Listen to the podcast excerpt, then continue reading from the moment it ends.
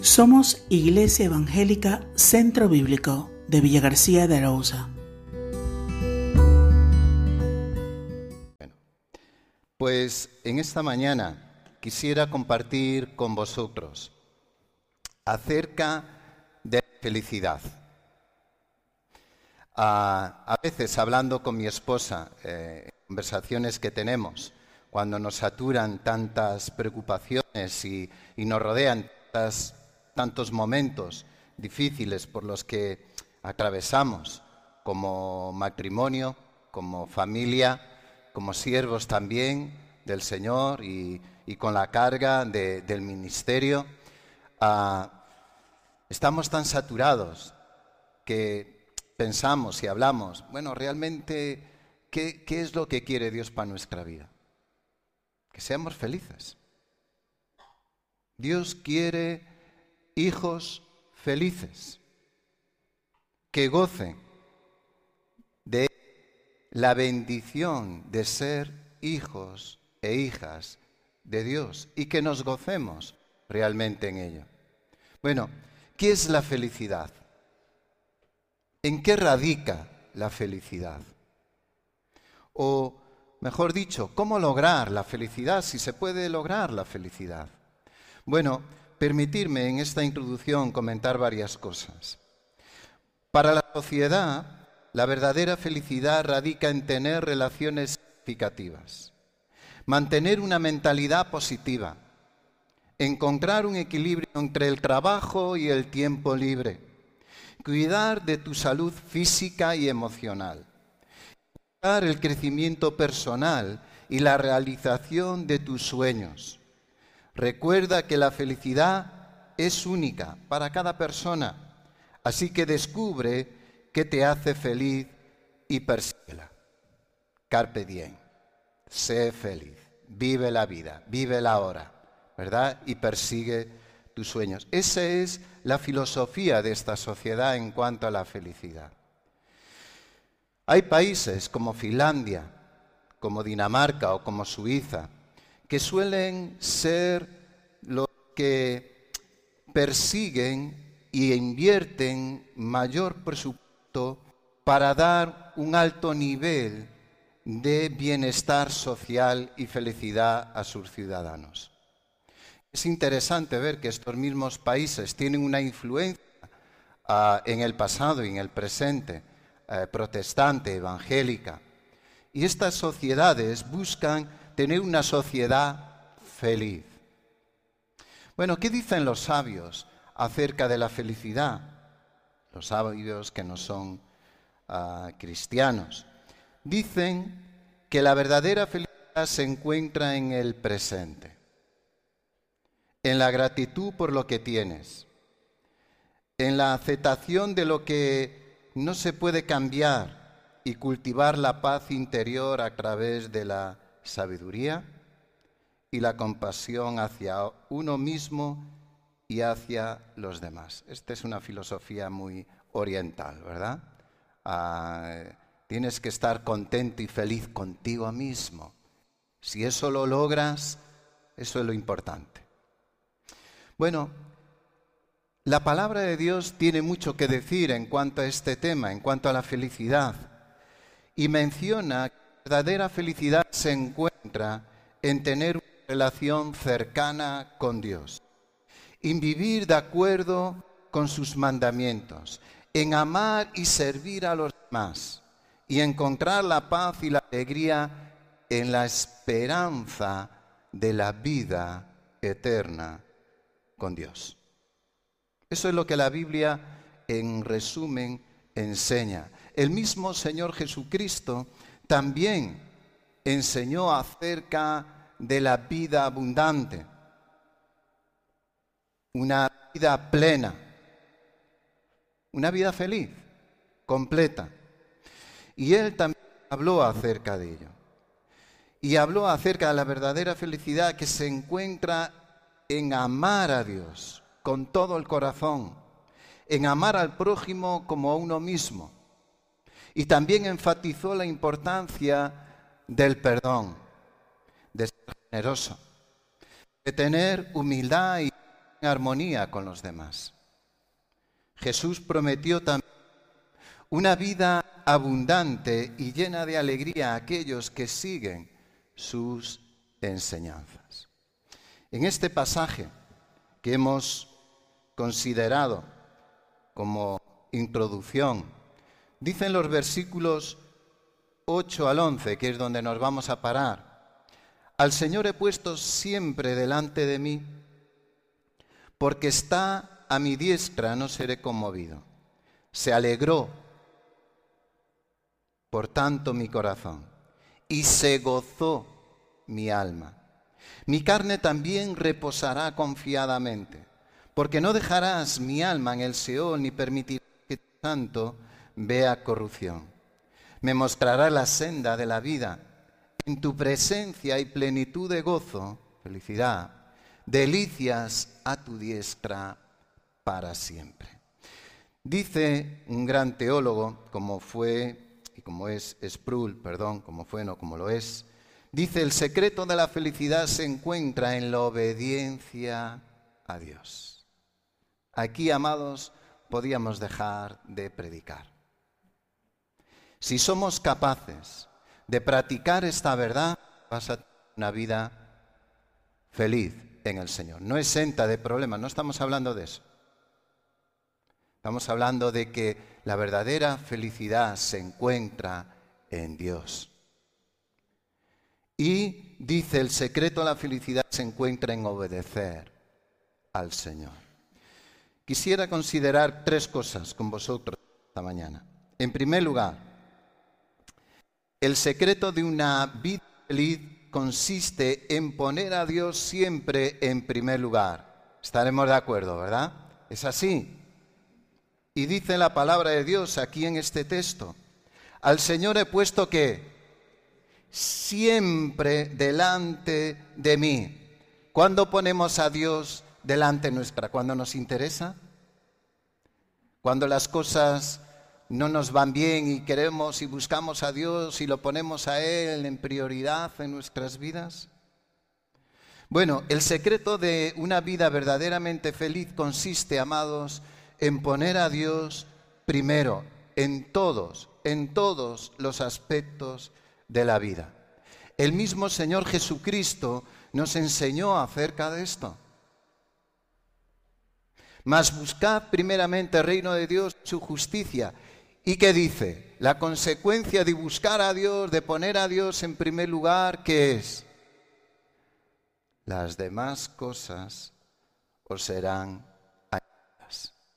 Pero primero, ¿qué? Pongo a Dios como prioridad en mi vida. Muchas veces veo a hermanos y hermanas que no viven felices que viven siempre cuando hablas con ellos, ¿cómo está? No, uh, es que tengo esto, me pasa lo otro, eh, pastor, es que las cosas no me van bien, no acabo de arrancar, no acabo de... Es que tengo problemas, es que tengo dificultades, es que mi marido, mi esposa, mis hijos, mis padres que cuido, cargas, preocupaciones. Y esas cargas y preocupaciones que son a veces lo más normal de la vida de cualquiera persona, les roban el gozo de Dios y le roban la felicidad de vivir felices en el Señor, sabiendo que nuestra vida está, ¿verdad?, en Cristo. Y dice, buscad primeramente el reino de Dios y su justicia. Y a veces veo hermanos y hermanas que están más preocupados por alcanzar sus propios objetivos en la vida prosperidad en su vida, crecimiento en el aspecto material. Invierten mucho tiempo, mucha dedicación a eso. Y permíteme decirte, hermano, hermana, Dios no quiere tus riquezas, pero sí quiere tu corazón y tu obediencia. Y quiere que le pongas a Él en primer lugar. La matemática es sencilla. Ponme a mí en primer lugar y yo cuido de ti. Yo iré haciendo lo que tenga que hacer en tu vida. Por lo tanto, hay obstáculos comunes que impiden a los hermanos encontrar y a las personas encontrar la verdadera felicidad. Y son obstáculos como el egoísmo, la falta de perdón, el estrés, la ansiedad, el afán por lo material. Muchos creen que la felicidad está, ¿verdad?, en alcanzar sus propias metas profesionales, académicas. Pero la, realmente la verdadera felicidad consiste en poner a Dios en primer lugar. Vemos aquí en este pasaje de Colosenses capítulo 3, de al 3, si pues habéis resucitado con Cristo, buscad las cosas de arriba, donde está Cristo sentado a la diestra de Dios. Poned la mirada en las cosas de arriba, no en las de la tierra, porque habéis muerto y vuestra vida está escondida con Cristo. Nuestra vida está con quién? Con Cristo. Y este es el énfasis del contexto de estos versículos. Continuamente el apóstol está enfatizando con Cristo en el versículo 1. Con en el versículo 3. Cuando Cristo en el versículo 4. Con Él de nuevo en el versículo 4. Enfatizando continuamente que Cristo, amados, es suficiente para nuestras vidas. Por lo tanto, tenemos que poner al Señor en primer lugar. Si hemos nacido de nuevo, si realmente Dios ha entrado en nuestras vidas en el momento que le entregamos nuestro corazón a Él en arrepentimiento y fe, si hemos nacido por el poder del Espíritu Santo, estos versículos de Colosenses del 1 al 4 nos hablan de un estilo de vida. Nos hablan claramente, ¿verdad? Si habéis resucitado, hay una nueva vida, hay un nuevo estilo de vida. Y si hemos resucitado, dice buscar las cosas de arriba. ¿Cuáles son las cosas de arriba? Buscar lo espiritual, amados. Cuando ponemos a Dios en primer lugar y le buscamos a Él, porque Él es la prioridad en nuestras vidas, buscamos lo espiritual, anhelamos lo espiritual. Y buscar lo espiritual en este contexto también y en toda la amplitud de las escrituras nos habla de buscar todo aquello que es bueno para mi crecimiento como hijo y como hija de Dios. Y practicar la compasión, practicar la humildad, practicar la mansedumbre, practicar la paciencia, practicar el perdón, practicar el amor. Eso es buscar las cosas de arriba.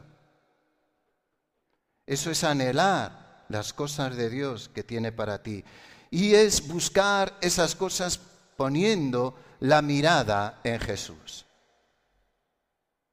Teniendo a Jesús presente, como dice aquí también el texto, cual estamos mirando. Poner la mirada en las cosas de arriba. ¿Por qué? Porque es donde está Cristo sentado a la diestra del Padre. Amén. Miramos al cielo no solamente para contemplar lo bonito de la creación, miramos al cielo porque allí está nuestro Dios, sentado a la diestra, el soberano, el cual requiere que nosotros pongamos nuestros ojos en Él y centremos toda nuestra atención en Él. Viviendo en santidad, mirando por las cosas celestiales y gozando de la vida de Cristo. ¿Por qué? Porque nuestra vida, dice, está escondida en Cristo.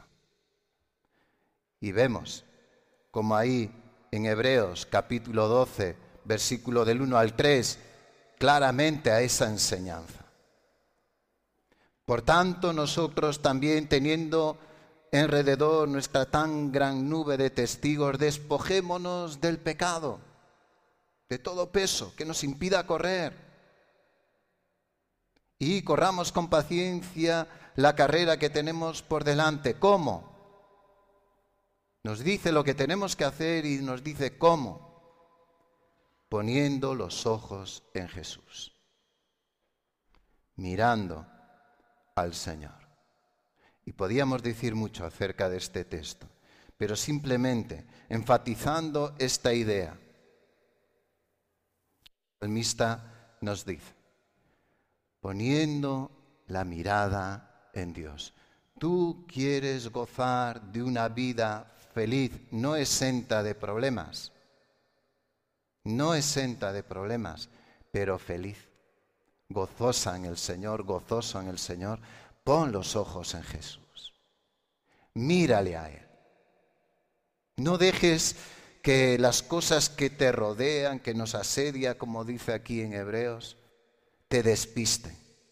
No dejes que el peso de la vida te lastre, sino que corre ligero, sabiendo que todo lo que aquí logremos y alcancemos se va a quedar aquí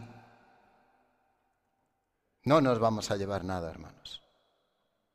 Una vez en una conferencia de matrimonios, se levantó un hermano ya mayor y decía, el Señor me ha bendecido, el Señor me ha prosperado, he tenido empresas, he tenido negocios, he tenido no sé qué, vivo bien, vivo tal, vivo cual, y doy gracias a Dios. Y se sentó. Se levanta otro hermano, literal, ¿eh? no, no, estábamos presentes, estábamos presentes. Y se levanta un hermano y dice, yo doy gracias a Dios, porque mi esperanza está en el cielo. Y no he visto el funeral de ninguna persona que vaya con un carro detrás con todos los bienes y los entierre allá donde va. Se quedó el ambiente frío. Frío. Ya no se levantó nadie más después de ese. Es la verdad, hermanos, que no te impida correr tu carrera las cosas que nos asedian. Pon tu mirada en el Señor siempre. Busca a Dios en primer lugar.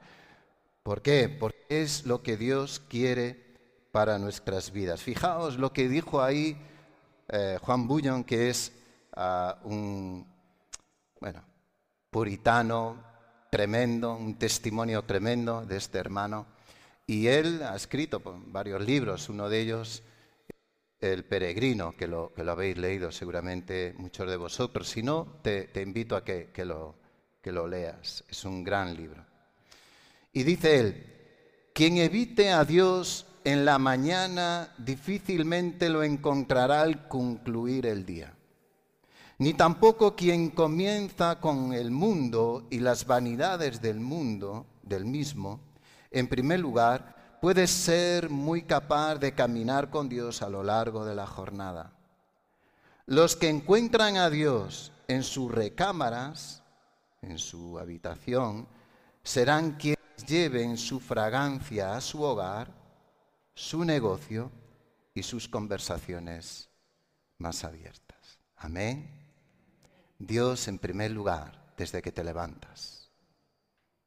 El salmista lo conocía muy bien desde el principio y por eso dice esto. Al Señor he puesto siempre, siempre delante de mí, porque está a mi diestra, no seré conmovido. La verdadera felicidad, dice Billy Graham, no se encuentra en las posesiones de cosas materiales sino la comunión con Dios y en el servicio a los demás. ¿Entendemos ahora bien esto? Esto es la base, el fundamento para una vida feliz. Poner al Señor en primer lugar. Y el resto vendrá. ¿En qué consiste, pues, en segundo y último lugar? ¿En qué consiste esta felicidad? Bueno, ¿Por qué decimos que la vida que Dios ofrece al hombre es la más dichosa, feliz que el hombre puede encontrar? Bueno, porque lo es. la respuesta es simple, porque lo es. Cuando hablamos a las personas que vengan a Cristo, porque en Él hallarán esperanza, perdón de pecados y vida eterna con Él, y van a gozar del cuidado, de la dirección y de la bendición de Dios en sus vidas. Cuando le decimos esto es porque lo vivimos, porque lo hemos experimentado, porque sabemos quién es Dios y cómo Él trata con los suyos.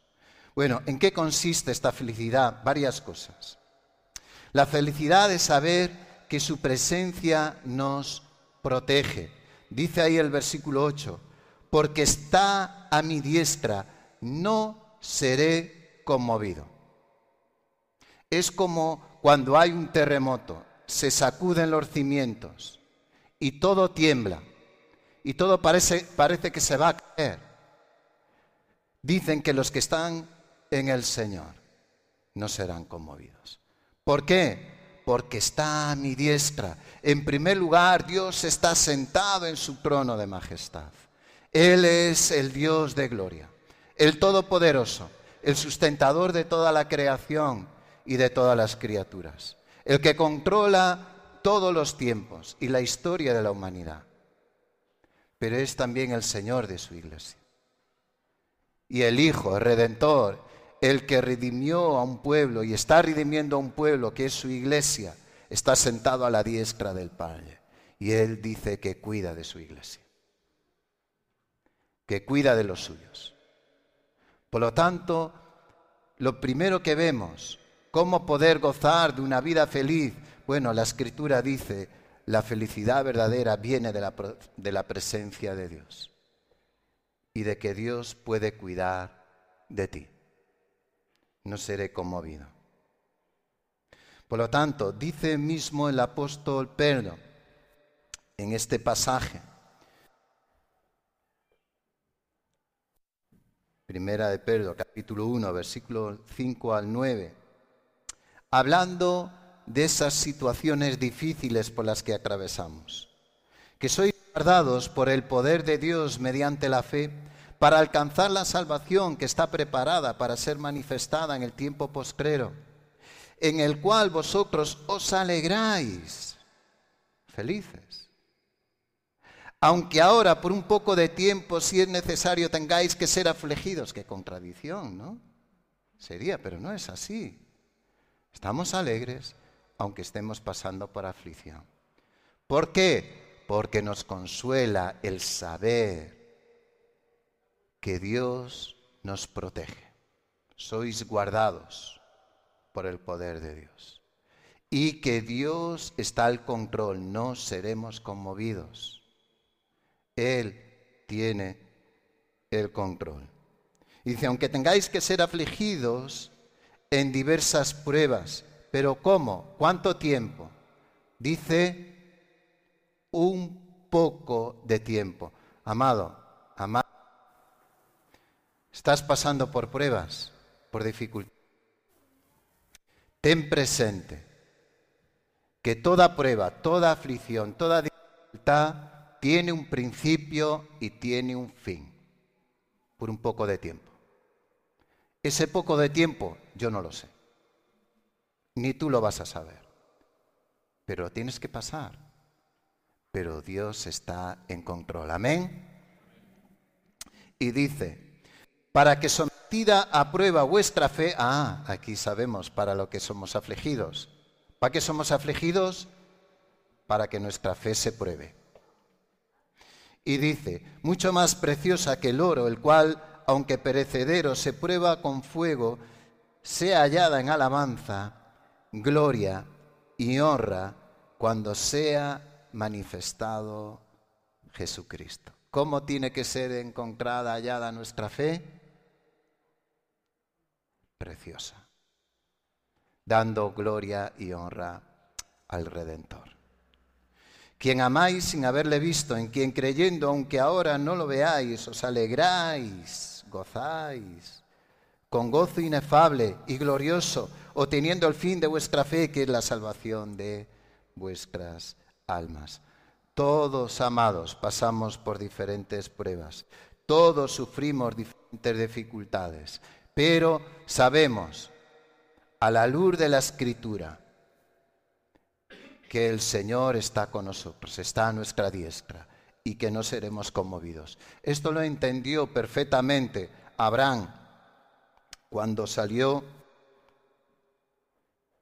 ¿verdad?, de, de la tierra de Ur.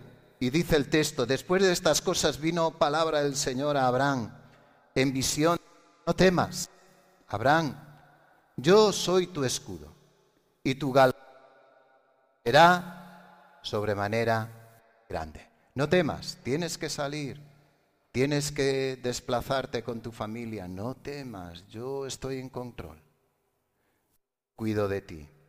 Y de la misma manera, el mismo Señor Jesucristo trata así con todos nosotros. Cuando leemos ahí en Mateo 28, 20, enseñándoles que guarden todas las cosas que os he mandado. Y he aquí, yo estoy con vosotros todos los días. ¿Hasta cuándo? hasta el fin del mundo, hasta el fin de los tiempos que entendemos aquí. Y mientras tú y yo estemos en esta tierra, el Señor te dice a ti y me dice a mí que Él está con nosotros, que Él cuida de ti, que Él cuida de mí. Dice Carlos Spurgeon, Charles Spurgeon, si el Señor está conmigo, Importa poco quien me abandone.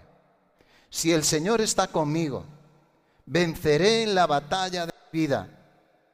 Y entre mayores sean mis pruebas, mi victoria será más gloriosa. El Señor, si el Señor está conmigo. Amado, la verdadera felicidad radica, ¿verdad?, en saber que estamos cuidados, protegidos por el Señor, pero también la felicidad de sentirnos perdonados. Dice el texto ahí en el Salmo que estamos considerando, versículo 9, se alegró por tanto mi corazón y se gozó mi alma, mi carne también reposará confiadamente. El habernos sentido perdonados por Dios nos hace sentir en paz de una manera integral, completa. Sentimos paz en nuestro corazón, en nuestra alma y nuestro cuerpo descansa en las promesas de Dios. Por lo tanto, el sentirnos que hemos sido perdonados, que nuestro corazón fue renovado por la presencia de la gracia de Dios por medio de su Espíritu de que nuestra alma fue renovada con el poder de Dios. Esa alma afligida ahora tiene la paz de Dios y la paz con Dios. El pecado sabemos todo, todo lo que causaba en nuestra vida. El pecado nos culpa nuestra conciencia. Nos hace entender que estamos alejados de Dios y que merecemos por lo tanto un castigo por causa de nuestra propia iniquidad, por haber quebrantado los mandamientos de Dios.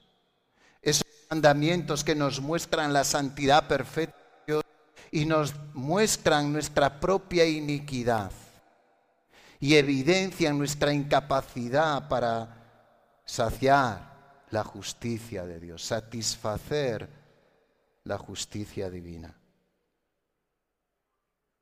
Pero el salmista dice, se, alegró por tanto mi corazón, ¿eh? mi corazón, y se gozó mi alma, y mi carne reposa confiadamente. Esto solo lo pueden decir los que han experimentado el perdón de Dios, que se sienten perdonados y amados por Dios. Yo no sé cómo está tu corazón en esta mañana.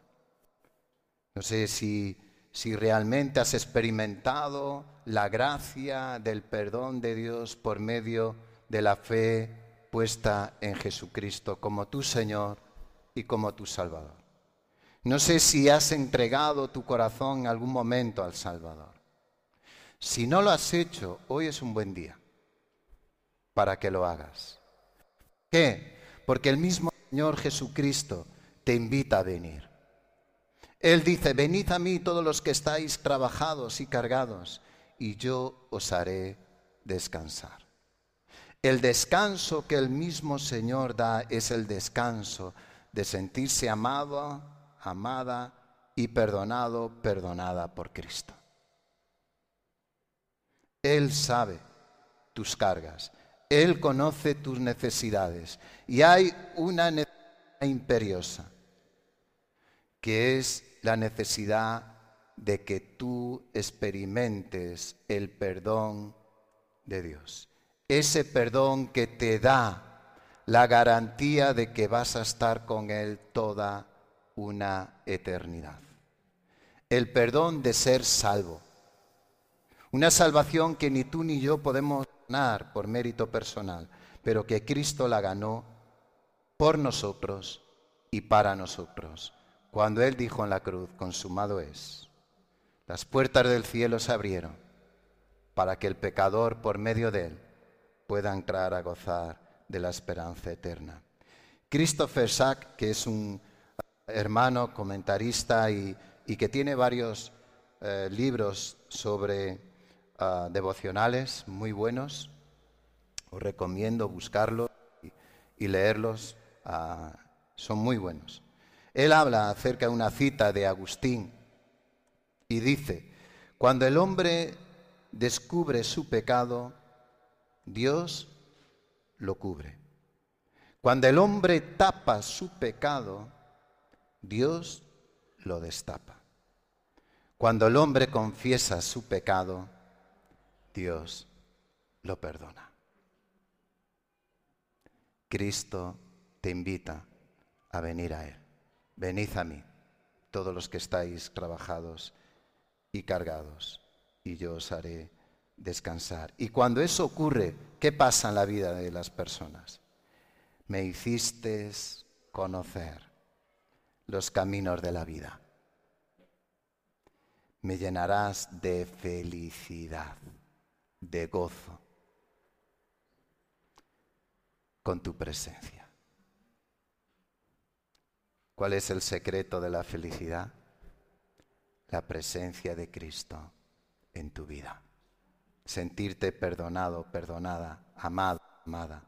La felicidad de saber que hemos sido librados del infierno. Aquí nos menciona porque no dejarás mi alma en el Seol, ni permitirás que tu santo vea corrupción. Y esto, ¿verdad? Está hablando el Seol, el lugar de los muertos, donde iban a estar los muertos, donde están los muertos en el Antiguo Testamento, el Hades se menciona, ¿verdad?, en el Nuevo Testamento, vinculado también con el infierno. Pero la idea principal es que los que están en Cristo, resucitarán para vida eterna. No estarán en el sepulcro para siempre. Sus almas desde el momento que han creído en Jesús y han fallecido en Cristo, duermen, dice, ¿verdad? Están en, en una situación de esperar, en espera, el cuerpo, el espíritu va a la misma presencia de Dios desde el momento que parte de esta tierra. Y la esperanza es que resucitarán posteriormente, ¿verdad?, con Cristo, para estar con Él para siempre cuando Él venga. Dice Romanos capítulo 5, versículo del 9 al 11, pues yo más estando ya justificados en su sangre. Por él seremos salvos de la ira, Porque si siendo enemigos fuimos reconciliados con Dios por la muerte de su Hijo, mucho más, estando reconciliados, seremos salvos por su vida. Y no solo esto, sino que también nos gloriamos en Dios por medio de nuestro Señor Jesucristo, por quien hemos recibido ahora la reconciliación. Por medio de Cristo eres reconciliado, librado del juicio eterno y disfrutarás con Dios para siempre a su lado. Tim Keller, que nos ha donado, sabemos, no hace mucho, ¿verdad? Este gran siervo de Dios, dice el infierno es el resultado del pecado, pero Jesucristo nos ofrece la salvación y liberación del poder del pecado. La felicidad de saber que su Espíritu me guiará por este mundo y gozaré de Él en la eternidad. Me mostrarás, dice ahí el texto,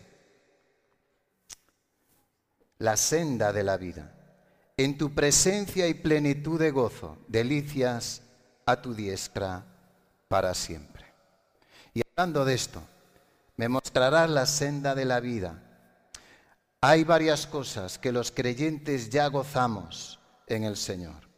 Gozamos de ser sellados el Espíritu Santo en él también vosotros, habiendo oído la palabra de verdad, el Evangelio de vuestra salvación y habiendo creído en él, fuisteis sellados, somos propiedad de Dios, sellados con el Espíritu Santo de la promesa. Cuando llegues a la presencia de Dios, no vas a tener que decir nada. No, es que yo creí, no, no, Dios va a ver, tú estás marcado con mi Espíritu.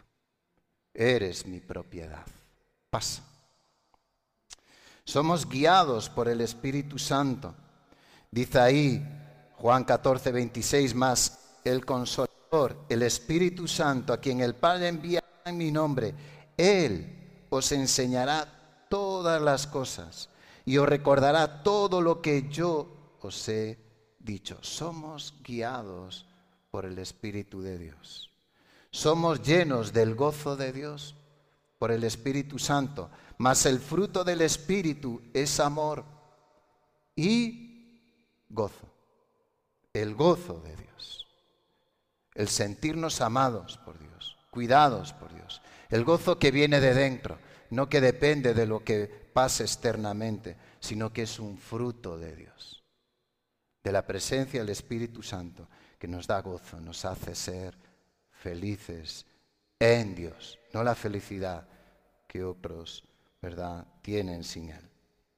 Paz, paciencia, benignidad, bondad, fe y todo lo demás que sigue en el siguiente versículo. Terminando, por amor a vosotros y a los hermanos también que sé que tenéis que desplazaros. Terminando, amados.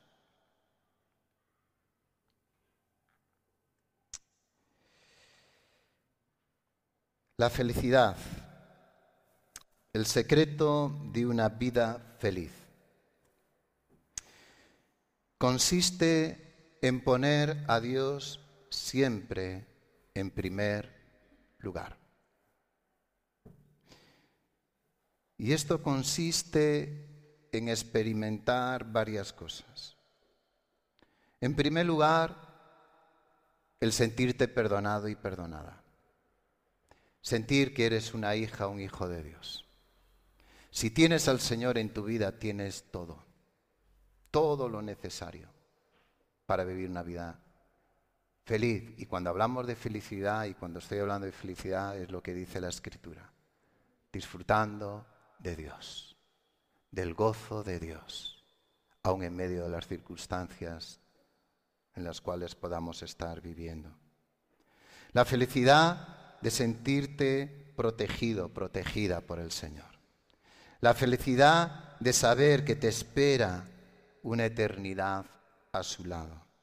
La felicidad de ser parte íntegra, ¿verdad?, de un pueblo redimido por Dios. De ser parte de una iglesia, de gozar del cuidado, del amor de Dios y el cuidado y el amor de los hermanos en Cristo. La felicidad de ser parte de la obra de Dios, de servir a Dios y servir a los demás. Amado, amada, ¿cómo mantener esto? ¿Cómo puedes tú mantener y disfrutar de esta felicidad? Bueno, te voy a decir un par de cosas. Son cosas sencillas, que las sabemos, pero que son la clave para vivir en el gozo de Dios. En primer lugar, ora al Señor. Una vida de oración. Orar a Dios, depender de Dios en todo momento. Practica eso y verás cómo las cosas cambian. Van a ir encaminándose conforme al propósito y a la voluntad de Dios para tu vida.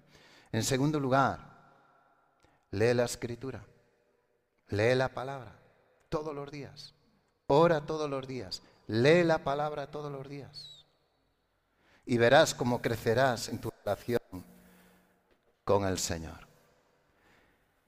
En tercer lugar, cultiva relaciones buenas que te ayuden a madurar y a crecer en el Señor.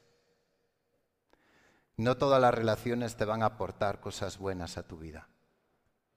Y tienes que saber discernir y examinar las cosas. Y hay relaciones que te van a ayudar a crecer en el Señor y avanzar en el Señor. Cultívalas. Cultívalas. Para crecer en el Señor y gozar de Él para siempre.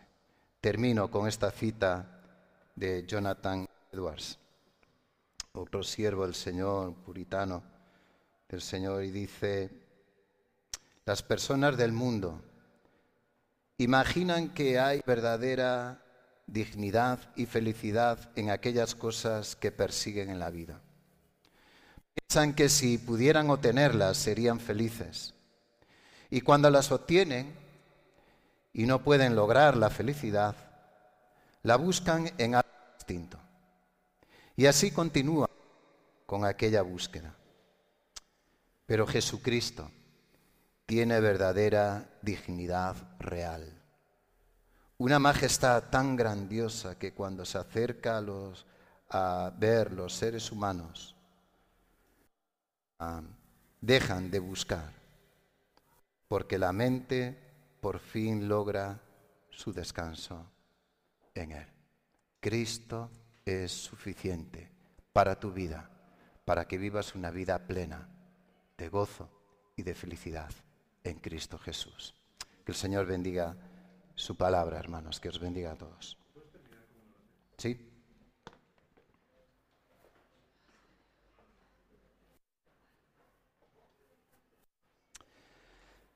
Nuestro amado Dios y nuestro Padre amado,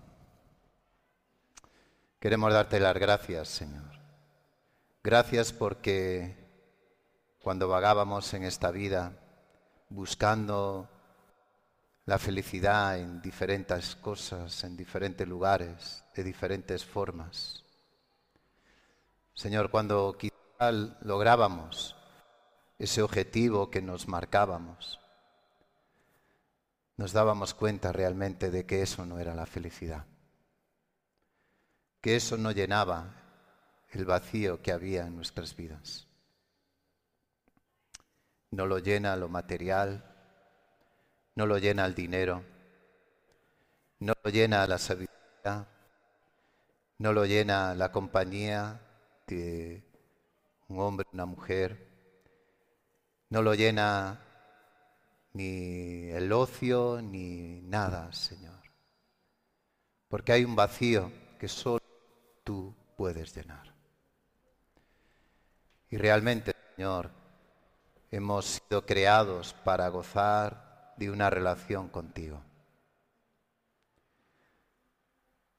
Y Señor, quizá en esta mañana pueda haber alguien, uno encuentro contigo. que aún está buscando, que aún no ha entregado su vida a Cristo, que sus pecados no han sido lavados a los pies de la cruz, ni ha experimentado ese nuevo nacimiento en Cristo Jesús. Y aún sigue vacío. Señor, te rogamos que tu Espíritu Santo se revele a su vida. Que tu Espíritu Santo no le permitas descansar hasta que venga a tus pies. Que tú le ilumines, que tú le guíes a los pies de la cruz. Y que pueda ver allí al bendito Salvador, que murió por sus pecados, por su pecado en la cruz del Calvario. Obra en sus vidas, Señor. Y hazlo nacer de nuevo. Y que gocen, Señor, de la verdadera felicidad que es estar en paz contigo.